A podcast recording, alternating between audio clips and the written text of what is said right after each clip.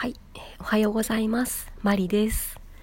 えー、最初の効果音をちょっといろいろチャレンジしてみたくて変えてみました。今のは和風の効果音だそうです。何ですかね、琴とかで弾いてそうなイメージの効果音ですけど、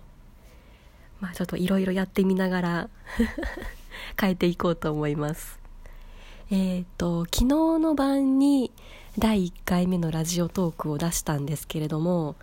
あの、自己紹介出したんですよね。マリについての自己紹介を出したんですけれども、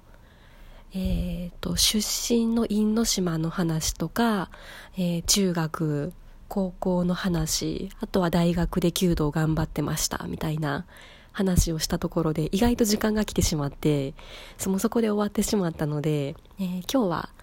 えー、リクエストもいただきましたので、えー、就職して以降社会人の今に至るまでみたいな話をしてみようと思います。えーと、昨日話した通り、えー、出身は広島県の因島で、えー、大学から関西に出てきて、というところまでは話したんですけれども、えー、その後ですね大学で就職活動をするときに実はすごい悩んだんですよねあの広島地元の広島に帰って就職することも考えましたし、まあ、そのまま関西で就職とかあとはあの東京の方に出て行ってみたりとかまあいろいろ考えたんですけどねあの東京の線は意外と早くに消えました。まあ、やっぱりあんまり親元から離れたくないな、みたいな。まあ、別にあの、実家が大好きみたいなわけじゃないんですけど、なんとなく寂しいので、あの、何かあった時にすぐに帰れる関西ぐらいがいいなと思って、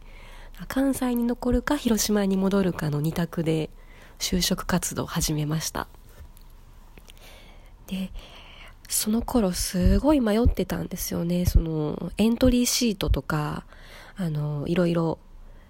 まあ自己紹介みたいなことを書くと思うんですけど、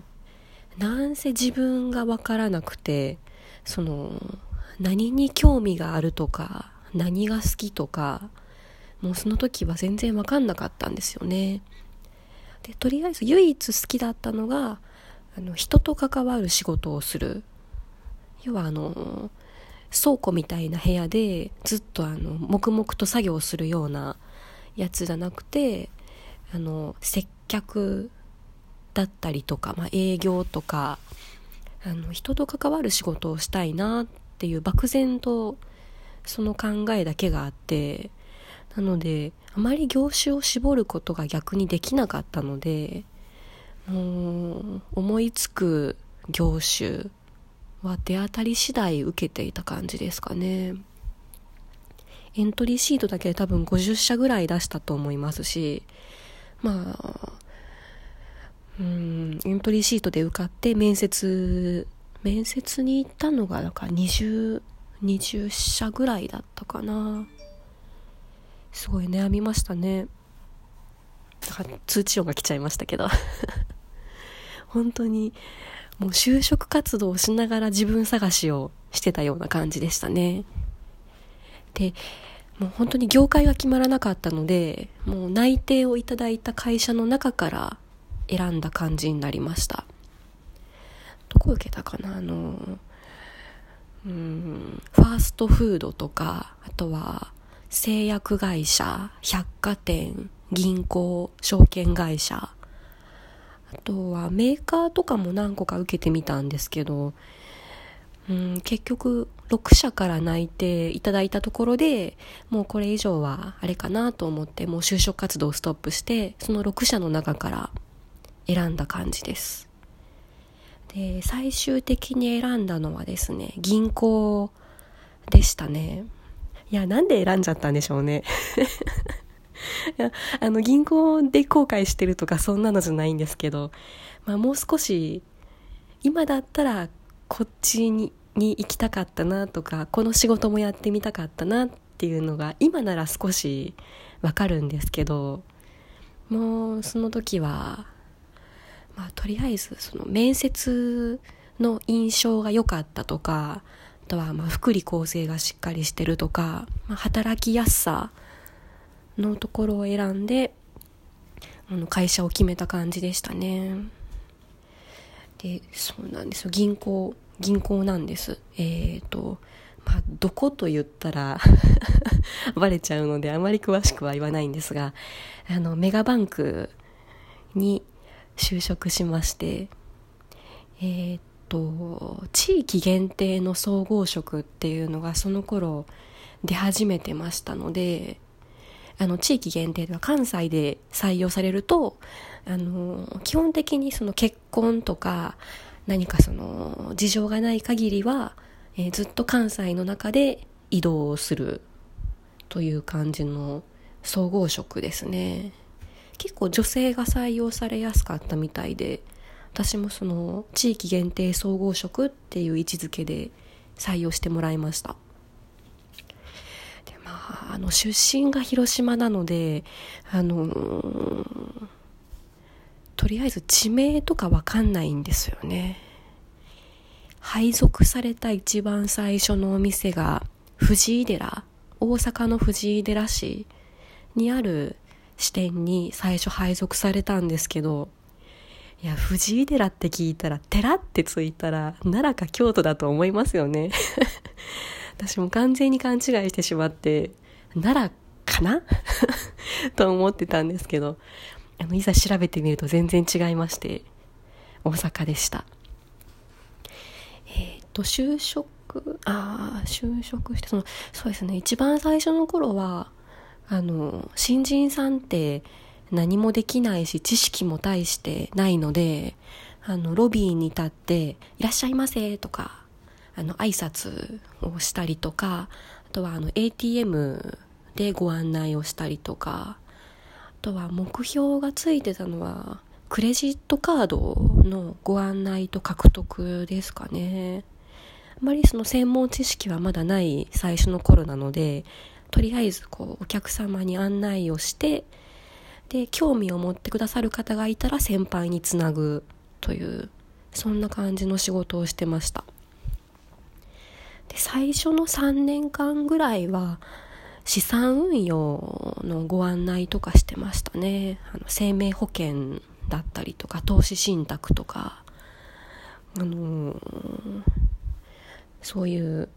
まあ、ちょっと富裕層の方が、まあ、資産を増やすとかもう大金持ちの方があの配当金で生活していけるように どれがいいか選んでくれみたいな 相談に乗ったりしてたんですがいや私あれダメでしたねあの、当然好きな方とか、知識がバッチリある方もいると思うんですけど、私自分がこう、押し売りというか、ぐいぐい来られるのあまり好きじゃないので、だから逆に自分からもぐいぐいいけないんですよね。あの、当然、その、ガイド、えー、っと、その売り上げというか、目標がいくらみたいな数字が貼られるんですけどね。もうなんか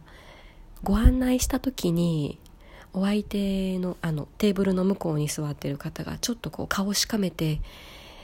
あもうその話無理っていう雰囲気になるともうそれ以上案内できなくなってもう成績全然ダメでしたねいや私向いてないんだなと思いましたしなのでちょっと苦い思い出になってますねでその後ちょうどまああの上の上司が変わるタイミングとかもあってでちょっと移動願いじゃないですけどこうちょっと違う仕事がしたいですみたいな希望を出してみたんですね。で銀行で違う仕事ってちょっと限りがあるのであのローンのお仕事とかしてました。あのローンって住宅ローンの方じゃなくてあの何ですかね地主の方が賃貸アパートとか賃貸マンションを建てるためのお金をご融資する みたいな 富裕層向けのローンを担当してみたり、それが長かったかな。それが8年ぐらいですね。これが多分ね、性に合ってたんですね。あのー、ニーズが向こうにあるんですよ。とりあえずその、何も使ってない土地があるから何かやりたいとかそういうニーズがあってそこにあの有志の担当が入り込んでいくので話は聞いてもらえるし拒否もされないし何か嫌なことがあるとすればあの違う銀行さんと金利で負けるとかあの条件がうちの方が悪くて選んでもらえなくてごめんなさいみたいな話はありますけど基本的に私そっちの方が性に合ってたのかなと思いますね。でそのローン担当の後はですねこれ去年までなんですけどあの融資の審査をする本部の部署にいました。審査部という部署ですね。うんこれも大変でしたね。そのローンの審査とかあとは法人向け、まあ、中小企業さん向けの融資の審査もしたりするんですけれどもあのー、すごく怖いんですよ。私一人が決済ボタンをポチすると3億まで貸せちゃうっていうね もう自分がそのお金を動かす権限を持ってるっていうのがものすごい怖かったですね。まあでも、あの、そこに入ったからこそ、簿記の勉強とかもしてましたし、あの、いろんな資格試験とかもすごく受けるようになりましたし、その審査部にいる時ものすごい勉強してました。で、まあその頑張りもあったのかどうかわかんないですけれども、えー、この春から管理職になりまして、えー、7人の部下を持ちながら頑張っております。お、いい時間。すごいいい感じです。では、えー、今日はこの辺で終わりにします。えー、マリでした。